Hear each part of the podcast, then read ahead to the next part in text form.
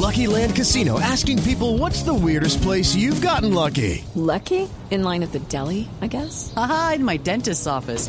More than once, actually. Do I have to say? Yes, you do. In the car before my kids' PTA meeting. Really? Yes. Excuse me, what's the weirdest place you've gotten lucky? I never win and tell. Well, there you have it. You can get lucky anywhere playing at LuckyLandSlots.com. Play for free right now. Are you feeling lucky? No purchase necessary. Void where prohibited by law. 18 plus. Terms and conditions apply. See website for details.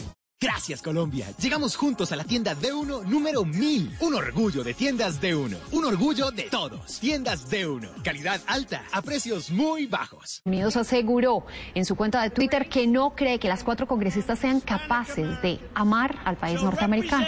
Trump lleva una semana recibiendo críticas por sus ataques contra las cuatro mujeres a las que aconsejó varias veces regresar a los países de donde vienen, aunque tres de ellas nacieron en Estados Unidos. They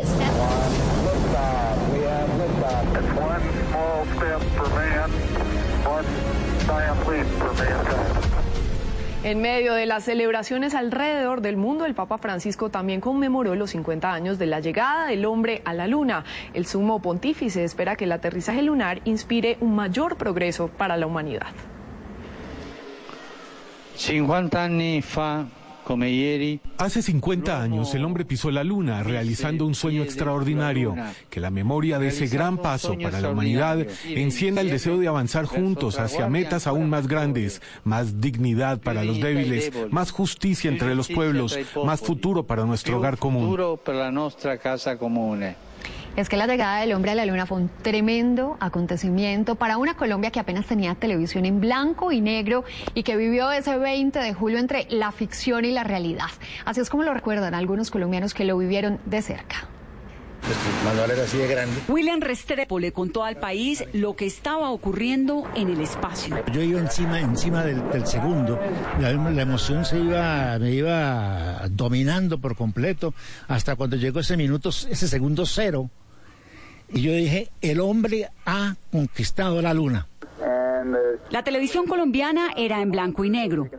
El país solo vio los segundos de esta imagen, pero escuchó hora tras hora la voz de este hombre desde Houston, Texas, el centro de transmisión, narrando para la cadena Todelar la hazaña de una primera vez inolvidable.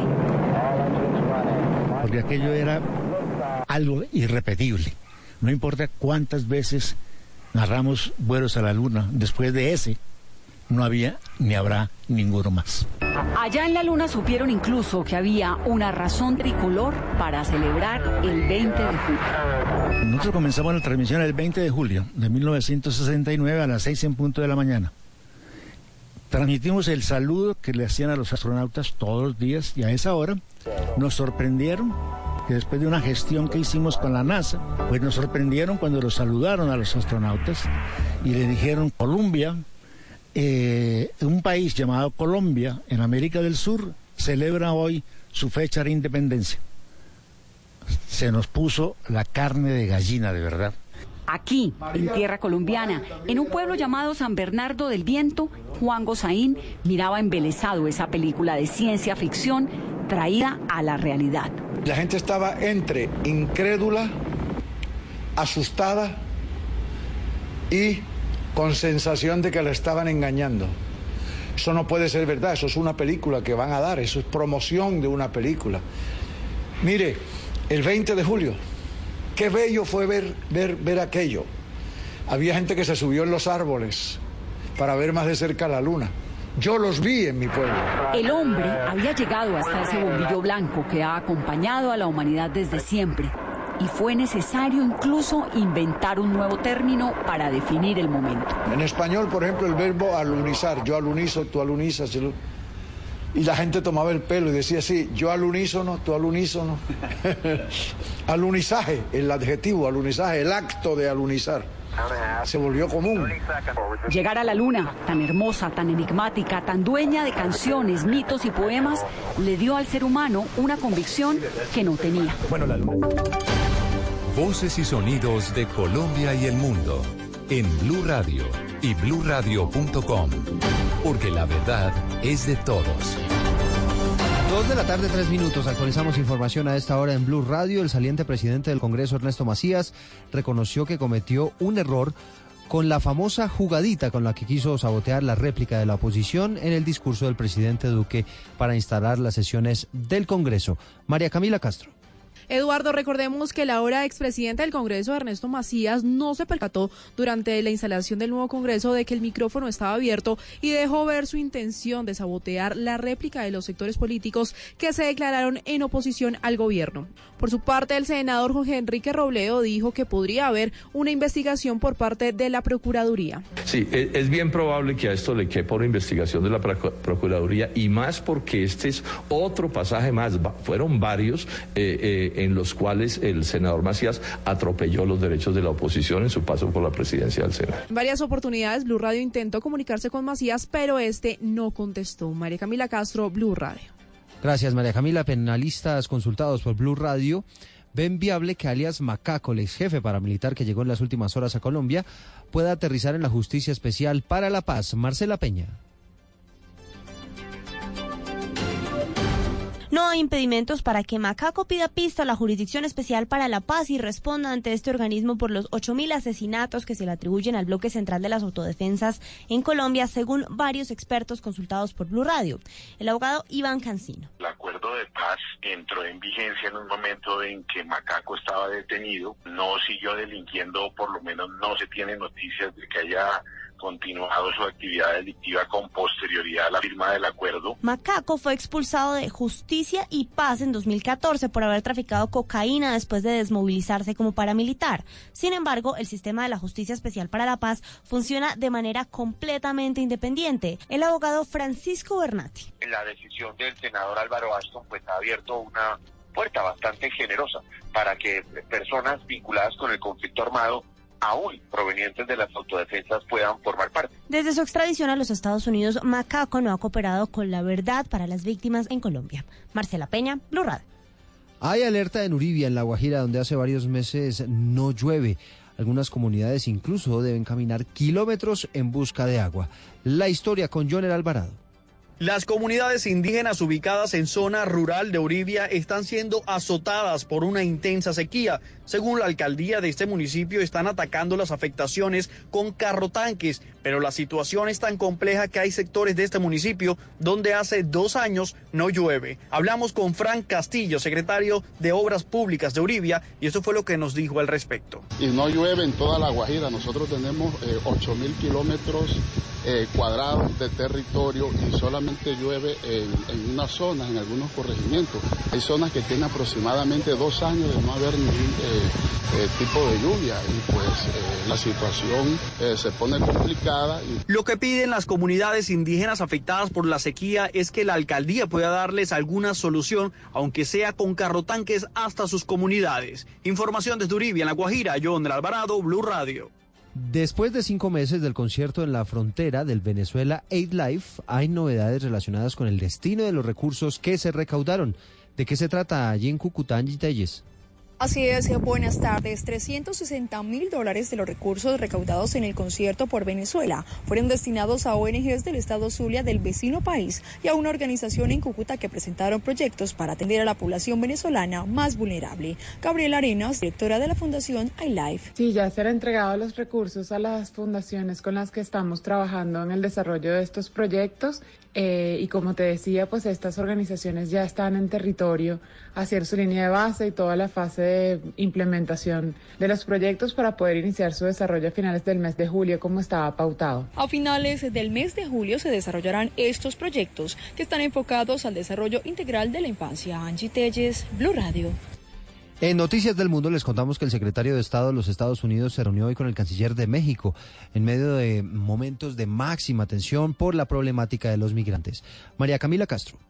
Eduardo, durante el encuentro privado revisado en el estado de la relación bilateral, el representante del Partido Republicano en México aseguró una buena reunión previo al encuentro porque los resultados del gobierno mexicano, según él, han sido altamente positivos en cuanto a la disminución del flujo de migrantes ilegales hacia los Estados Unidos. Recordemos que a finales de mayo el presidente estadounidense Donald Trump amenazó con imponer aranceles graduables del 5% al 25% a partir del 10 de junio a las exportaciones de México si no frenaban a los migrantes.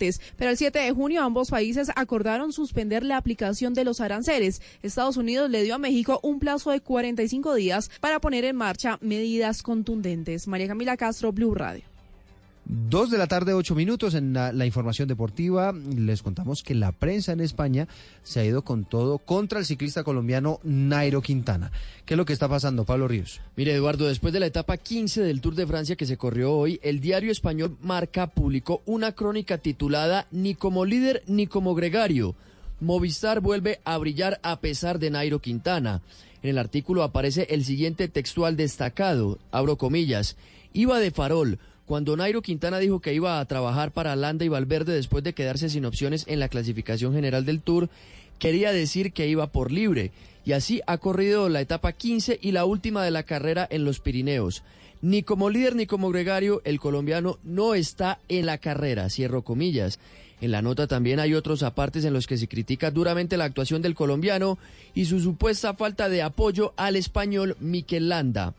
Finalmente, en noticias de golf, el irlandés Shane Lowry se consagró campeón del abierto británico, cuarto mayor del año, tras finalizar con una tarjeta de menos 15, seguido del inglés Tommy Fleetwood, que terminó con menos 9. Pablo Ríos González, Blue Radio. Noticias contra reloj en Blue Radio. Dos, diez minutos, noticia en desarrollo. Las autoridades en Cali ofrecieron una recompensa de hasta 5 millones de pesos para dar con el paradero del menor de edad que asesinó esta madrugada a un taxista en medio de un atraco. La cifra que es noticia hasta ahora, 46 mil personas han llegado a Villavicencio en avión desde el cierre de la vía al llano el pasado 26 de junio. La Aerocivil asegura que el aumento de las frecuencias y las aerolíneas ha sido clave para llegar a ese número de viajeros.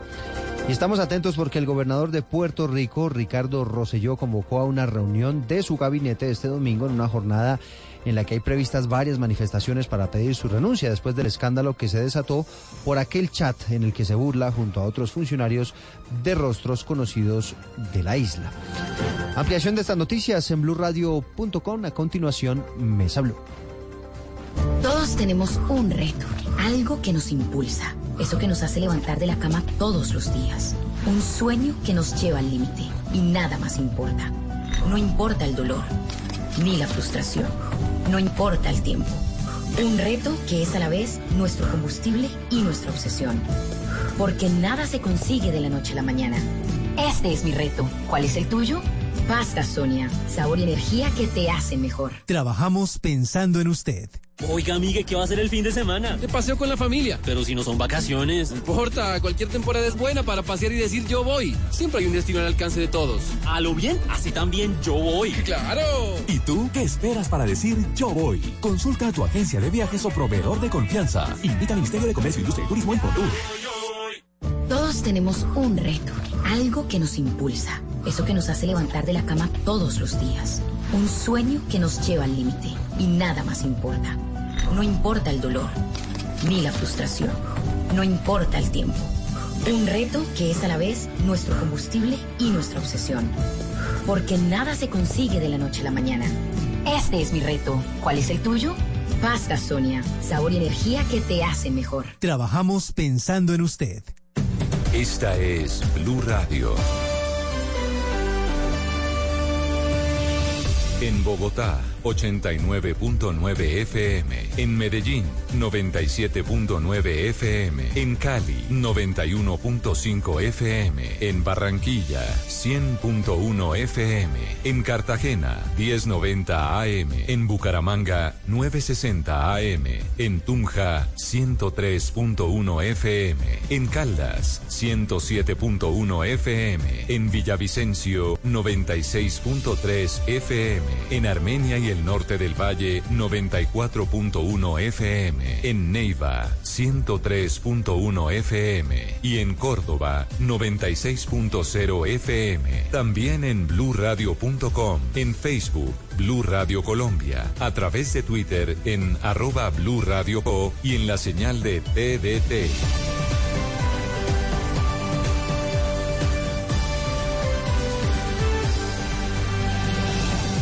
Blue Radio, la nueva alternativa. Los personajes, las historias, las anécdotas, las confesiones, las noticias, todos los temas puestos sobre la mesa. Aquí comienza Mesa Blue. Presenta Vanessa de la Torre en Blue Radio y bluradio.com. La nueva alternativa.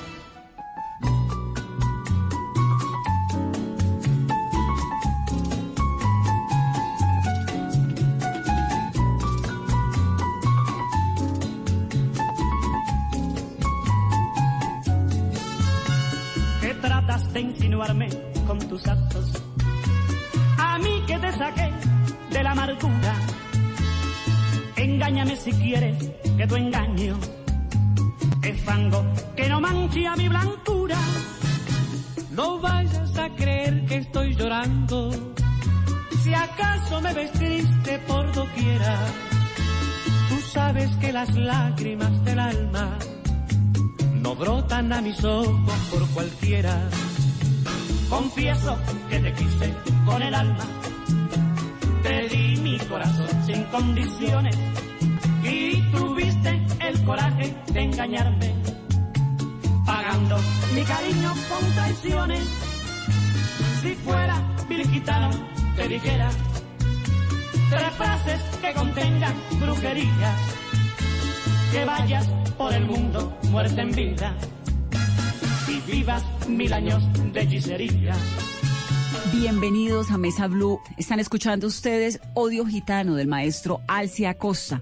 Pero él también tiene La Copa Rota, El Contragolpe, Traicionera, La Cárcel del Sin, Si Hoy Fuera Ayer, El Tango Negro, tantas canciones con las que hemos llorado, reído, amado, nos hemos desenamorado. Tiene 80 años y más de 60 en las tablas. Maestro Alcia Costa, bienvenido a Mesa Blue. Bueno, muchas gracias a todos los oyentes de Blue. Estamos aquí con todos ustedes para cualquier inquietud que tengan sobre mi show 80 años, ¿no? de vida. De vida, sí, claro. ¿De carrera cuánto? 60. Por lo menos. De, sí, de estar en la música 60 años. No, de pronto un poquito más, porque estar tocando el piano y cantando llevo 54 años.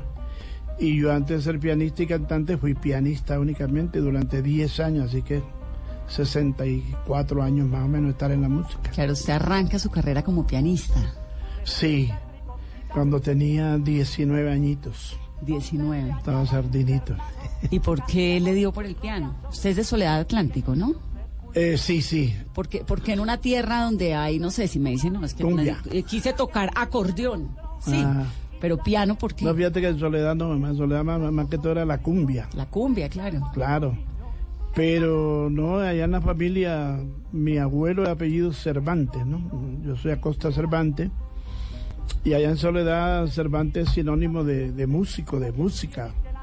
Mis tíos, mis tías eran cantantes, tocaban guitarra, tocaban eh, instrumentos de percusión.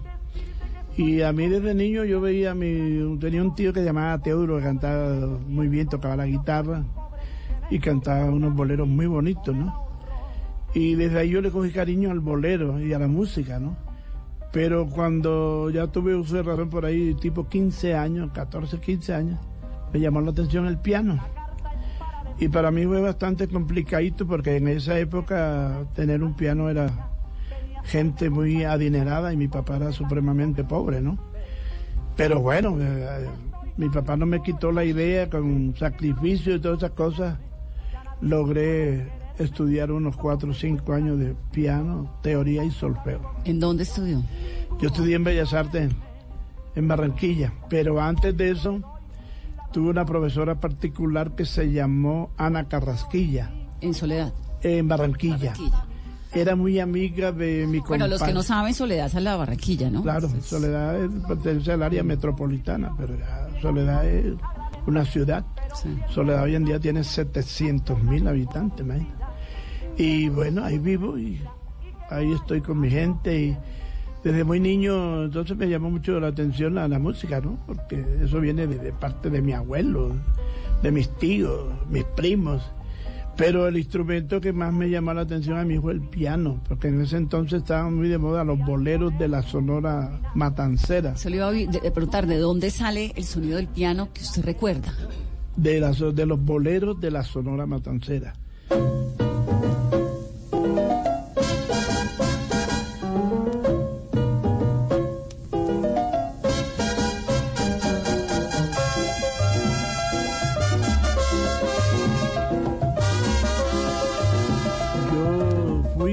Siendo admirador de todos esos cantantes boleristas, especialmente que pasaron por la Sonora, empezando por el jefe Daniel Santos, Leo Marini, eh, Celio González, Bienvenido Granda, Alberto Beltrán y mi paisano Nelson Pinedo. Yo les tomé mucho cariño a esos boleristas y bueno, más que todo el piano. Y, ahí le he cogido mucho cariño a, a querer tocar el piano y bueno, más o menos lo logré no en una forma supremamente profesional, sino hasta donde pude, ¿no? Hasta donde pude, porque ya cuando medio, eh, digamos así, coloquialmente ma- machucaba el piano, ya se me dio por dejar el estudio y empezar a tocar con varios grupos, especialmente de Barranquilla, y a ganarme mis primeros pesitos, ¿no? Y de esto hace 64 años más o menos.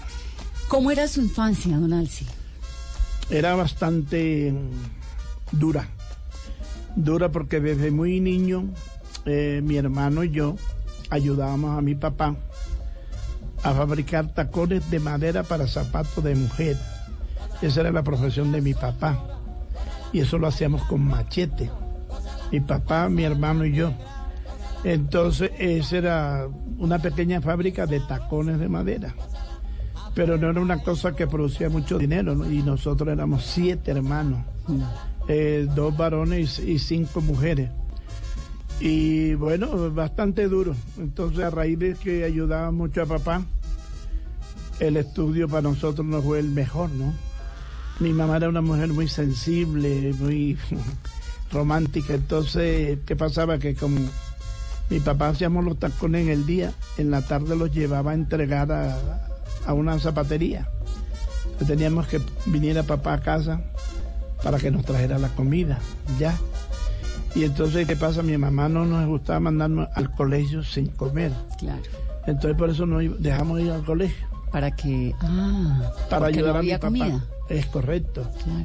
Sí, entonces, a mí no me da pena decirlo, yo duré repitiendo el primer año elemental tres años, pero no por brutos, sino que mi mamá me sacaba del colegio, por ese motivo, ¿no? Porque ayudábamos a papá y entonces no había tiempo de ir a estudiar. Entonces los comienzos fueron, de la niñez fueron bastante, bastante duros, ¿no? Era una familia pobre. Sí, supremamente pobre. Y bueno, lo que ganaba papá a duras penas para la comida, para... Para la bueno, vida. menos mal que teníamos nuestra casita propia, ¿no? ¿Y qué, ¿Y qué escuchaban en esa casa? Bueno, eh, resulta que, eh, vuelvo y te repito, mi- mis tíos eran, ¿Eran músicos. Y tengo entendido que mi papá también en su época fue músico. Más- Cervantes. Más, joven. Y eh, estaba muy de moda eh, los boleros. Bueno, en Soledad toda, toda la vida ha sido tierra de cumbia, ¿no? Cumbia folclórica. Ahí hay una cumbia, bueno, yo creo que ya se acabó porque el director murió hace un par de años. Se llamó la cumbia soledeña. Y entonces con esa cumbia habían varias, ¿no? Y entonces habían diferentes ritmos. Yo recuerdo que yo iba a escuchar mucho a mi compadre que era baterista, tocaba en una orquesta, ¿no? Eran ahí tocaban de todo, pero en ese entonces no existía la salsa. Los ritmos eran totalmente distintos, ¿no? Estaba muy de moda los boleros, los pasodobles, eh, las cumbias, tocar con porro, guaracha. No existía la salsa. Claro, la salsa llega como en los 70. No había reggaetón, no había champeta, nada de esas cosas. Así que yo me crié oyendo esa música, pero le cogí mucho, mucho, mucho cariño al, al bolero, ¿no? ¿Y pudo terminar el colegio o no? No, mi colegio, yo por lo menos no alcancé a hacer bachiller, ¿no? A duras penas. terminé la primaria y eso la terminé estudiando de noche, ¿verdad? Porque cuando yo estaba estudiando la primaria se me dio por meterme a Bellas Artes. Al piano. Es correcto. Bueno, y entonces ahí ya después me, me dio como pereza. Y, y cuando ya medio empezaba a tocar el piano, dejé mis estudios en Bellas Artes y me empecé a ganar mis primeros pesitos, ¿no? Ahí arranca a tocar con quién? El piano. Yo empecé con un grupo de muchachos. Ah, esto Estoy hablando, yo tenía ahí como unos 20, 21 años. No, 20, 20 años. Eh, un grupo de muchachos que se llamaba, era una semejanza de la Sonora Matancera, pero guardando las proporciones, ¿no? Un grupo de muchachos eh, se llamaba Los Jóvenes del Ritmo, pero tipo sonora, dos trompetas, piano, timbales, bongo y cantante, era un grupo pequeño. Resulta que el director era el pianista, se llamó Lucho Vetter, ¿no? Entonces el señor se murió. Entonces ya yo medio me defendía con el piano, entonces los muchachos acudieron a mí. Entonces ahí empecé yo a ganarme mis primeros pesitos como pianista, jóvenes del ritmo. Después fui escalando posiciones, entonces llegó una orquesta de señores, que el más sardino era yo, ¿no? El más joven de esos señores tenía por ahí unos 50 años, era una papayera. Y era algo insólito, una papayera con piano, imagínate. ¿Cómo te parece? Y resulta de que esos señores ¿Eso tenían... cómo sonaba? Imagínate. Y tocaban un cabaret. Pero La papayera en un cabaret, un y cabaret con piano. con piano, claro. Porque aquí en el cabaret un piano, entonces como que el dueño del cabaret le exigía que llevaran un pianista, una papaya. Y entonces los señores fueron a hablar con mi papá y mamá porque yo era menor de edad, yo todavía 19 años más. Porque eso se empezaba a tocar de 10 de la noche a 4 de la mañana. Claro. Claro. Mi papá y mamá hablaron con los señores, entonces los señores me recogían en un punto que yo llegaba de soledad y de ahí nos íbamos el cabaret a tocar y después me regresaban al punto y me iba para soledad. En ese cuento anduve como unos cuatro o cinco meses. Después llevo una orquesta ya, orquesta. No, de esta parte eh, gustaba mi modo de tocar, ¿no? Entonces allí en ese, en ese cabaret yo me ganaba por noche, mira cómo pasa el tiempo, como unos nueve pesos por noche. No miles, no, Nueve. nueve pesos. Y eso era más de lo que se hacía. Esa era la orquesta papayera, ¿no? Sí. La papayera con piano. Sí. Y eso era mucho más de lo que se hacía con la anterior, con la banda de Claro, los muchachos. claro, no, porque con la anterior mira que nos salió una gira para Santa Marta y el tipo que nos también para un cabaret nos llevó y nos trató muy mal y bueno, para no alargarte el cuento, yo regresé a mi casa con dos pesos, imagínate. De la gira. Nos volamos del tipo. Era para tocar un cabaret, pero el tipo era mala persona y no nos pagaba. A dura pena nos daba la comida y dormía y dormíamos en una casa toda fea y mal, mal, mal. Pero como éramos muchachos. Y si esta noche no les volamos. Y yo llegué a la casa con dos pesos, imagina. Entonces después cuando la papayera eh, me ganaba por noche nueve pesos y más o menos me rendía, ¿no? ¿Y qué decía la mamá en esa época? No, ¿La mamá estaba contenta? mamá y lo mío porque todavía no me había casado. Claro. Yo me casé a los 21 años, ¿no? Y le ayudaba, digamos, a la mamá le alegraba que su hijo Claro, fuera claro, músico. sí, sí, sí, porque ya trajo una platica a la casa. y después me buscó una orquesta ya más, mejor, mucho mejor. Y ya, como te digo, de mucha importancia en Barranquilla. Y entonces, mira que ahí del, eh, de entradita el señor me, me buscó para 24 y 31 de diciembre. Y por cada toque me iban a pagar 30 pesos. Eso ya era. Ahora estoy yo emocionado, Claro. no lo pensé dos veces. entonces, me tocó despedirme de mis viejitos. no, tranquilo, mijo, vaya, porque ah, usted va a progresar. y Entonces ahí fui escalando posiciones, ¿no? Y anduve por buenas, buenas orquestas. Yo recuerdo con mucho cariño a la orquesta de maestro Nuncira Machado, con quien grabé varias canciones con el piano. Óyela, óyeme pollito, ven baila mi pachanga. Oh, oh, baila mi pachanga. Óyeme pollito, ven baila mi pachanga. al maestro Pello Torres de Cincelejo Los Diablos del Ritmo, al maestro Francisco Y era una época como de muchas orquestas y una época muy musical, sí, ¿cierto? Sí, había música por todos lados. Y yo tuve la fortuna de, bueno, no sé si bueno o malo, pero a los directores de la orquesta les gustaba mucho la forma de tocar yo el piano, ¿no? Hasta que eh, tocando con la orquesta el maestro Nuncira Machado, teníamos un programa dominical en una emisora muy querida en Barranquilla que se llamó La Voz de la Patria. La Voz de la Patria. Esa fue como la gran impulsora de Es correcto. Entonces, eh, la orquesta de planta y era la orquesta del maestro Nuncira Machado, ¿no?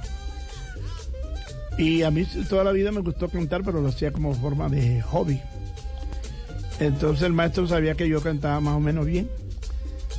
En ese entonces estaban muy de moda los mosaicos de la Villos Caracas Boy. Los mosaicos empezaban con un pedacito de bolero. ¿no? sé decirte cómo fue, no sé explicarme qué pasó, pero de ti me enamoré. Los pedacitos de bolero de la Villa lo cantaba Felipe Pirela todos los mosaicos empezaban con un pedacito de bolero. Entonces usted entraba con ese bolerito y, luego entraba esta orquesta que era Lavillos. Y en una de esas tantas eh, veces ahí en la radio, mi amigo y compositor que se llamó en vida Cristóbal San Juan. fue su gran compositor, ¿no? Y, y qué te digo, me escuchó, me dijo que me había oído, que tenía una voz bastante especial, la tacitura, en fin que él tenía unas canciones inéditas. Me las aprendiera para él buscarme una, una prueba. En una disquera en Barranquilla habían dos disqueras en ese entonces. Yo le paré bola a, mi querido Cristóbal. ¿Cómo lo conoció a él? Nosotros allá en Barranquilla teníamos una esquina que llamamos la esquina del Ley Ahí cotidianamente, a partir de las 10, 11 de la mañana, nos reuníamos como hasta las 3, 4 de la tarde. Ahí a charlar, ¿no? Ahí él era, ha sido asistente de esa esquina y hablábamos. ¿Pero Cristóbal era músico o era solo compositor? Él era cantante y compositor. Cantante, pero no fue así tan famoso, le gustaba cantar, pero más que todo compositor. Y entonces me dijo que tenía unas canciones inéditas y tal. Bueno, yo le paré bola, entonces cuando ya la estuve lista, ese mismo señor se encargó de llevarme a que me hicieran una prueba en discos tropical.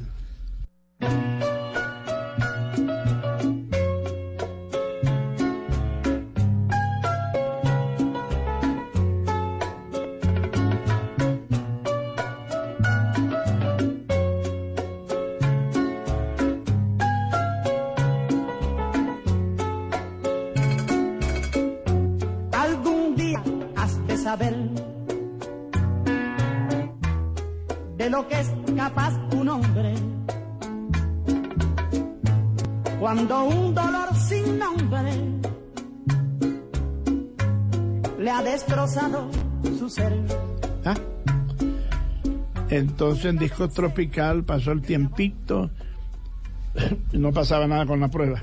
Allí no había salido odio gitano todavía. Nada. Bueno, entonces eh, yo no me canso de decirle, yo todo lo que soy como pianista y cantante se lo debo a Cristóbal San Juan. Por la insistencia que tuvo él de, de acosar para que me dieran la oportunidad de grabar, ¿no? Como pianista y cantante. ¿Cristóbal era mayor que usted? Sí, sí, sí. Bastante. Cristóbal, si estuviera vivo, tuviera como noventa y tantos años. Entonces era un muchacho de 20 años y él era un señor de 30 y No, yo cuando grabé mi primer disco tenía 24 años. Cuatro. Sí. Eh, entonces él insistía y tal, entonces me dijo, mira, los de disco tropical no han salido con nada. Había llegado una oficina de, de grabación un estudio de grabación de Sonoluz en Barranquilla. Y él se hizo amigo del director de, ese estudio. Me dijo, como Tropical no ha resuelto nada, vamos a hacer la pruebita en el sello Sonoluz. Sin embargo, yo le dije, bueno, háblale a la gente Tropical, le cuentas que en vista de que no han hecho nada, vamos a hacer la prueba en, en Sonoluz. Y ese fue la, el gancho para que nos dieran la oportunidad de de grabar mi primer disco. El muchacho, no, no, no, no, no, ¿cómo se le ocurre? Quédense acá. Sí, porque es que habíamos hecho una prueba de tres, cuatro canciones.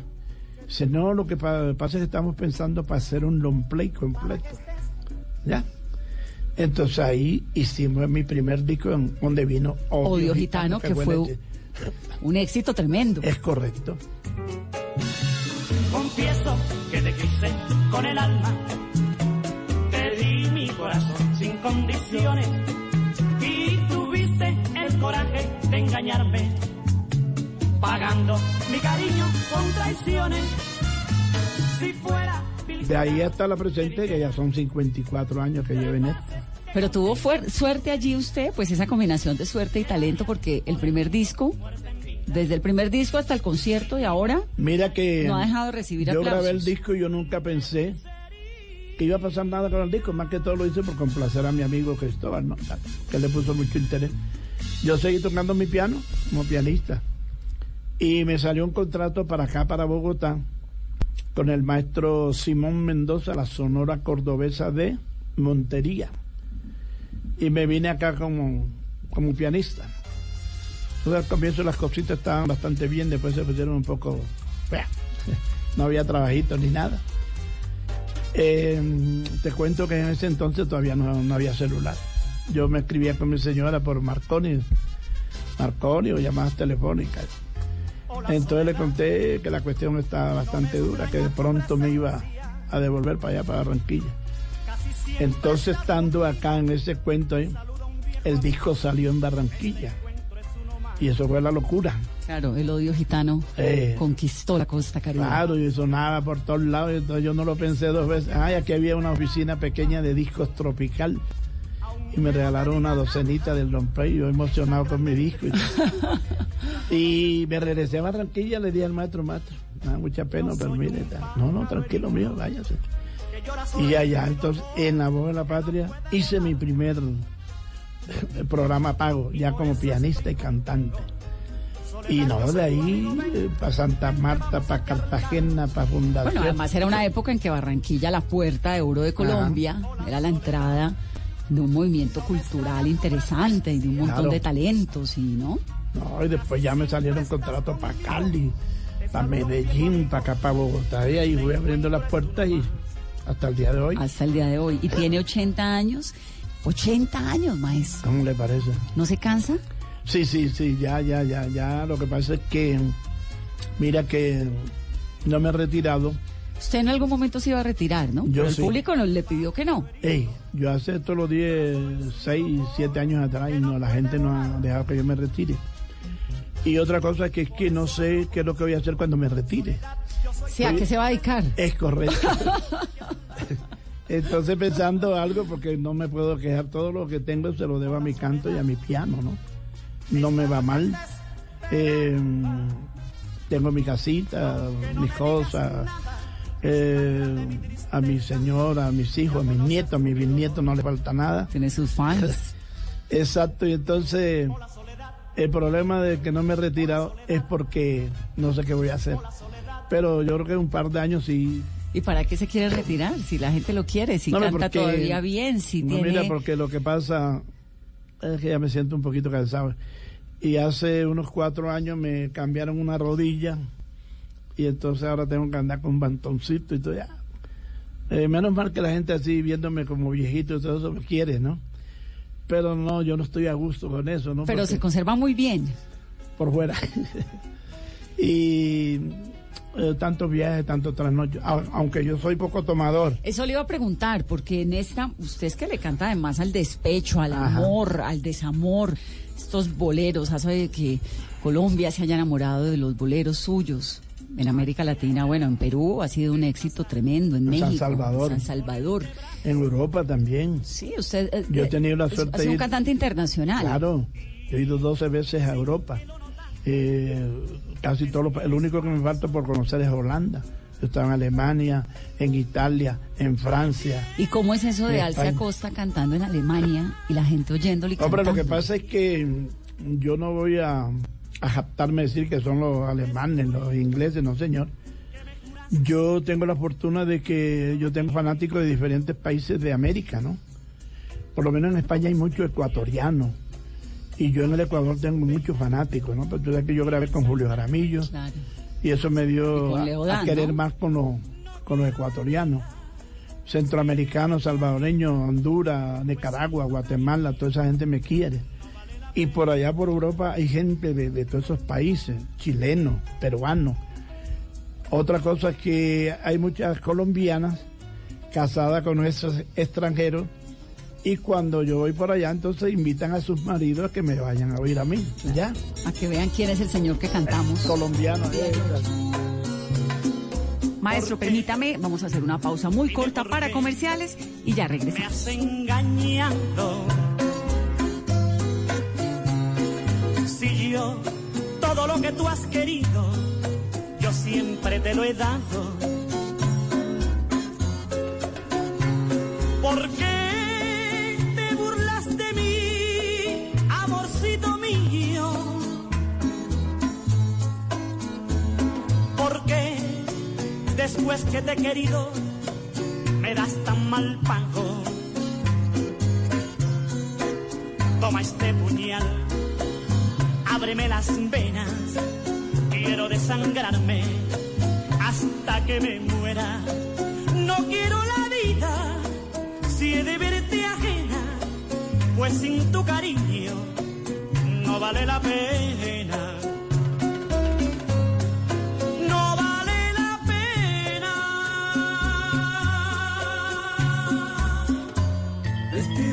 Hilos dorados y el color de sus espigas es el trigo de finos granos que brota de sus semillas. De las mejores cosechas podrás servir en tu mesa el pan más fresco y sabroso con harina de trigo Apolo. Alimento fortificado con calidad y rendimiento inigualable. Harina de trigo Apolo. Trabajamos pensando en usted. Tenemos un reto, algo que nos impulsa, eso que nos hace levantar de la cama todos los días, un sueño que nos lleva al límite y nada más importa. No importa el dolor, ni la frustración, no importa el tiempo. Un reto que es a la vez nuestro combustible y nuestra obsesión. Porque nada se consigue de la noche a la mañana. Este es mi reto. ¿Cuál es el tuyo? Pasta Sonia, sabor y energía que te hacen mejor. Trabajamos pensando en usted.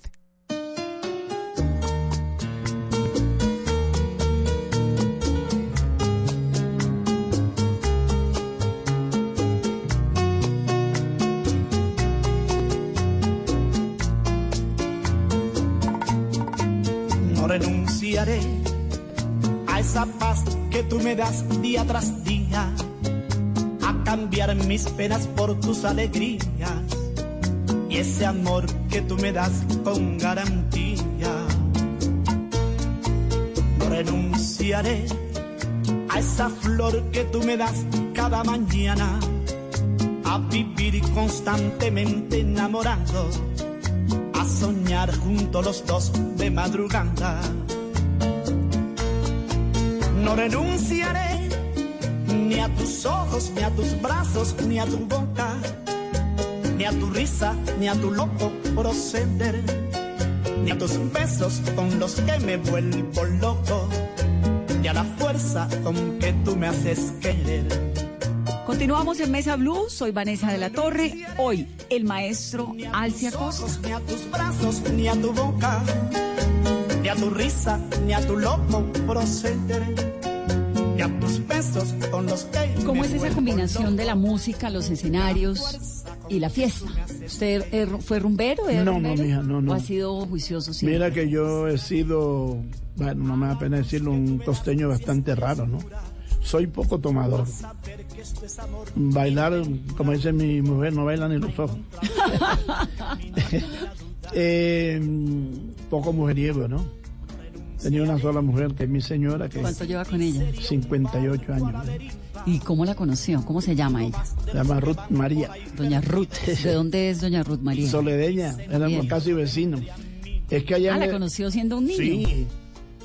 Es que allá en el sector donde yo vivo se llama el barrio oriental.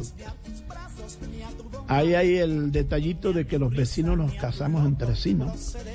Y yo no podía hacer la excepción. Mi señora vivía en la esquina y yo vivía en mitad de cuadra, ¿ya? Y desde niño, yo, claro que yo antes que ella tenía otra, que hoy en día es mi comadre. Fue mi primera, pre- eh, no novia, ¿no? Lo que le gustaba mucho. Pero te- a mi señora sí me la conquisté y... ¿A los cuántos años la conoció? Bueno, Eh, desde siempre la conoció porque era No, vecina, pero que ¿a los cuántos? Nosotros duramos apenas un año de amor. Al año nos casamos. Eh, ella 19 años, yo 21. Peladitos. O sea que la conocí a los 20. Porque al año de- del amorío nos casamos. Y ya de esto hace 58 años, mi única novia y mi única señora, lógicamente. Gabo decía que, que el secreto del matrimonio con Mercedes era que no hablaban. ¿Cuál es el suyo? Mira que ahorita no porque ahora viajo con menos intensidad. Pero al comienzo cuando estaba yo en todo mi apogeo, estaba bien jovencito y bien ¿verdad? atractivo. eh, yo duraba muy poquito en mi casa. Yo digo siempre que mi señora fue papá y mamá, ¿no? Prácticamente mis tres hijos los crió ella, ¿no?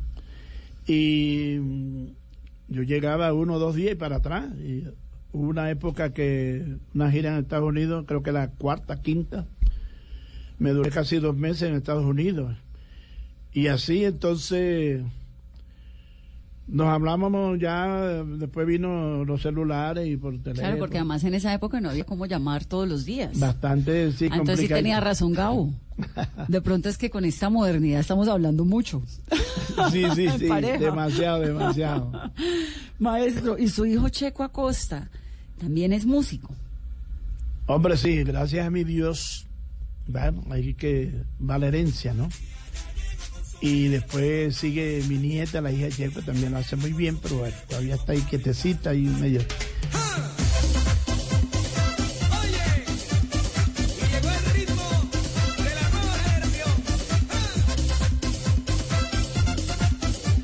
Checo sí, ¿para qué?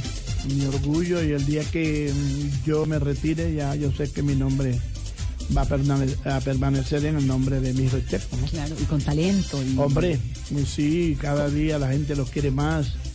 Es más que él me cuenta, ¿no? De que en muchas ocasiones, antes de terminar el show, le piden unas canciones mías. Y él complace a la gente y, y las canta. ¿Y han ¿no? cantado juntos? Sí, sí, sí. Eh, Hace. ¿Cuándo fue que fuimos a Medellín? Unos 10 días. Estuvimos allá un cumpleaños, un señor, y, Y cantaron lo pasamos bien bonito, cantamos ahí. ¿Y cómo, cómo educó usted a Checo en la música? ¿Qué le enseñó? Porque, fíjate digamos, él, salió, él nació con ese Con talento. eso, sí, señor. Sí, señora. Este, no, Checo sí, desde muchachito le ha gustado mucho el estudio, ¿no? Pero dentro del estudio siempre le gustó cantar, tocar guitarra y cantar y participar en muchos concursos del colegio. Pero Checo al comienzo cantaba era baladas. Y yo en algunas ocasiones, cuando ya él tenía para ahí unos 16, 17 años, yo traté, porque yo era artista exclusivo de un sello en Medellín, que era el sello Seida. Entonces traté de que me le dieran una pruebita, pero no, no pasó nada. Pero él siguió, él no se inmutó y hasta un amigo que se llama Hugo Molinares le dio una oportunidad de grabar una canción, bueno, la que pegó primero llama Morenita Caribeña, ¿ya?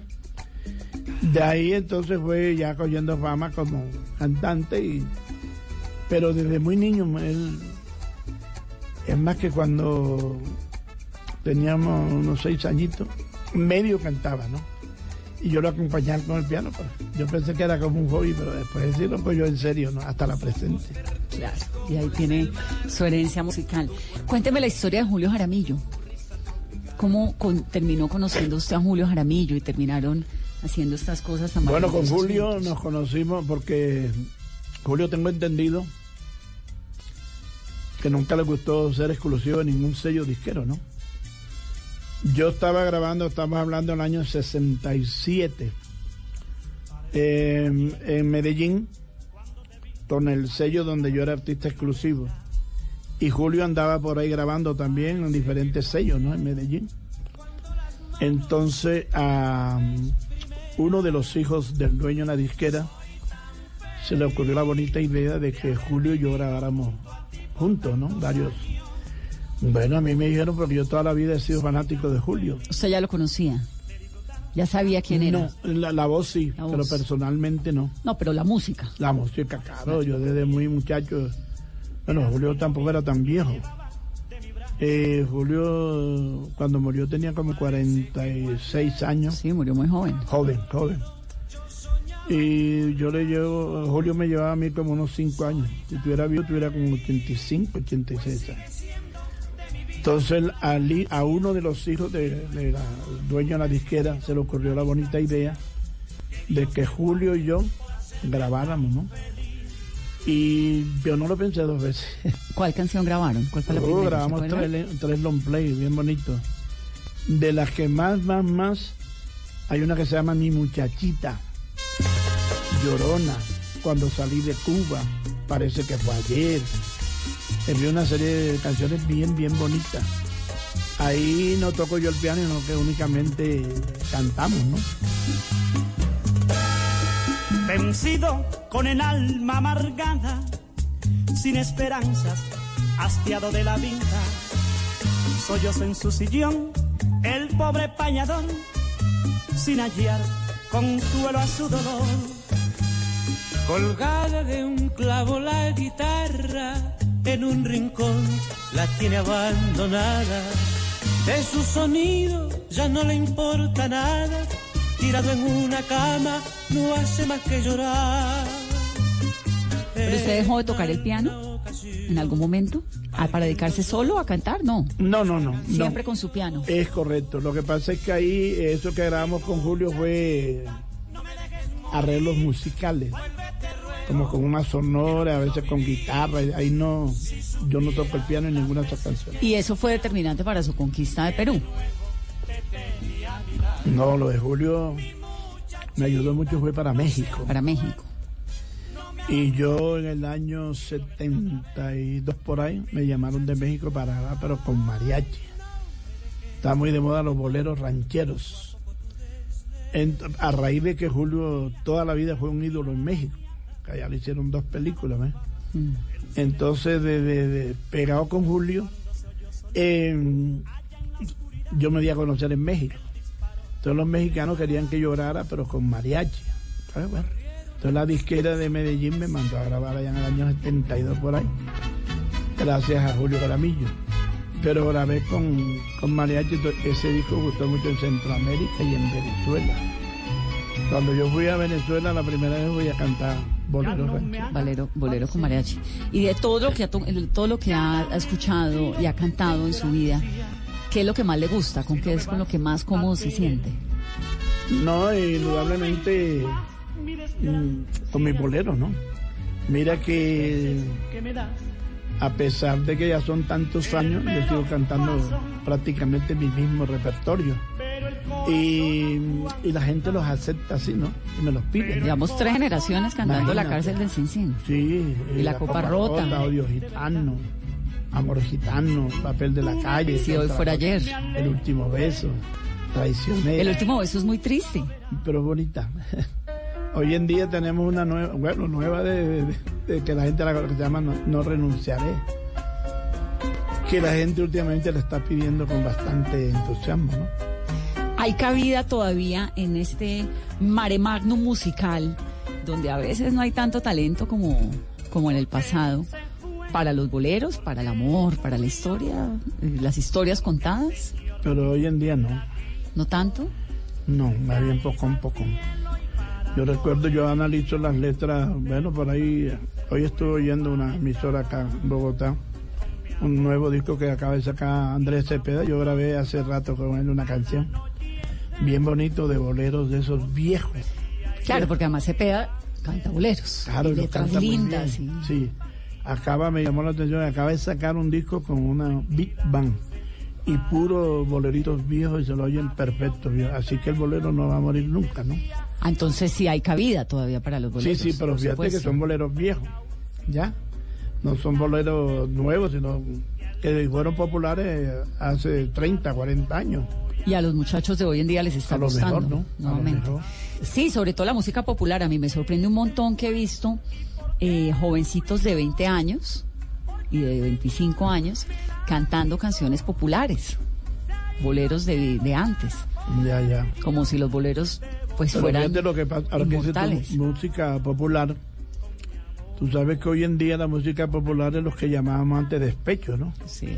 Que, que la empezó nuestro querido amigo Darío Gómez. Sí, Arely Senao está ahí. Eh, eh, entonces hoy en día a eso le están diciendo música popular y es prácticamente es música de despecho.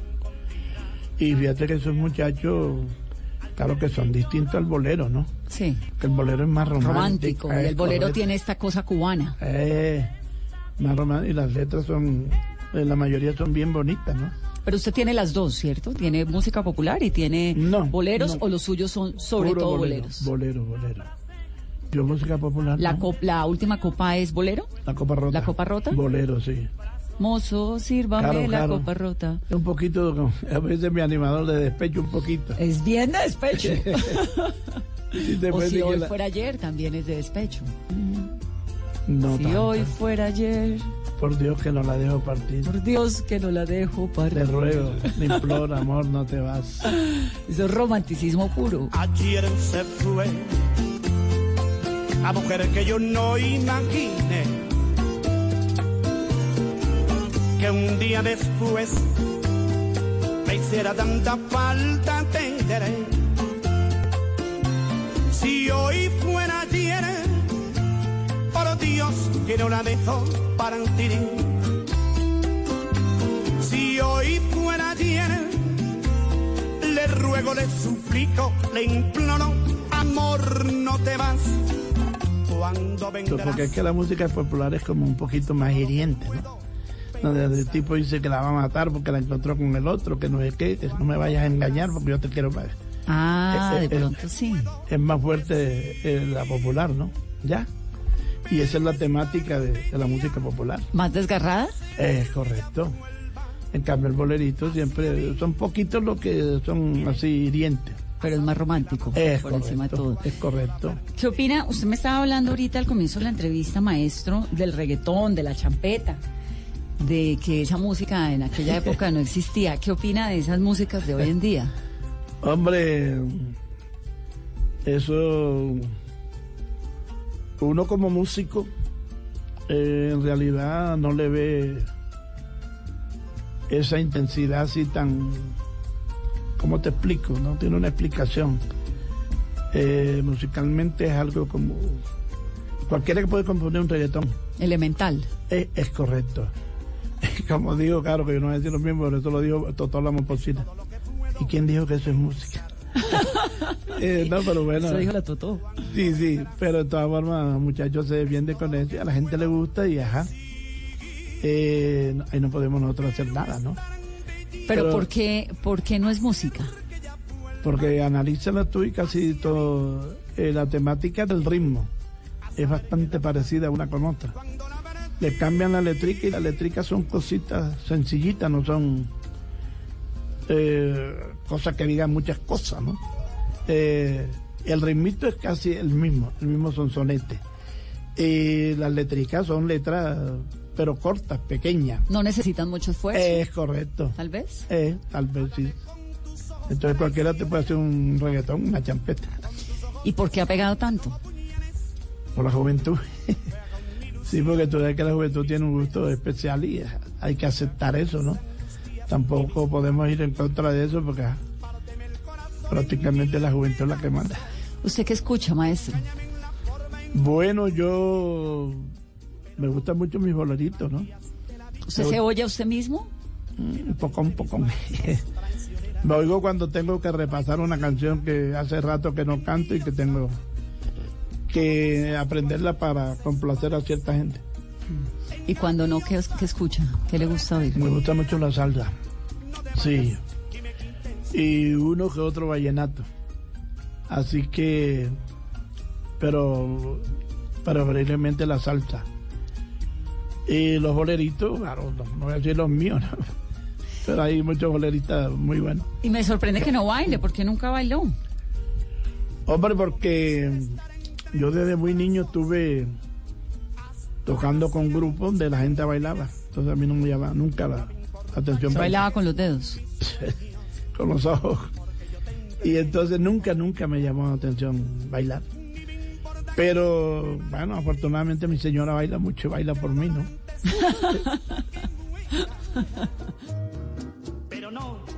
Me parece un plan maravilloso escucharlo, me ha encantado tenerlo en esta entrevista, conocerlo. Y recibiendo con mucho cariño este bonito homenaje, ¿no? Este 2019. ¿Cómo está de salud? Bien, nunca problema en mi patica, pero... Lo de la rodilla que lo operaron. Ajá. Pero lo demás, gracias a mi Dios, bastante bien. Pues maestro, lo seguimos escuchando y además nos encantaremos de tenerlo y de bueno, poder disfrutar de esa música tan deliciosa suya que lo llena uno de, de, mucha alegría. Le agradezco mucho por haber venido a esta cabina, maestro Alcia Costa. Con mucho gusto, mijita. Además me encanta que me diga mijita.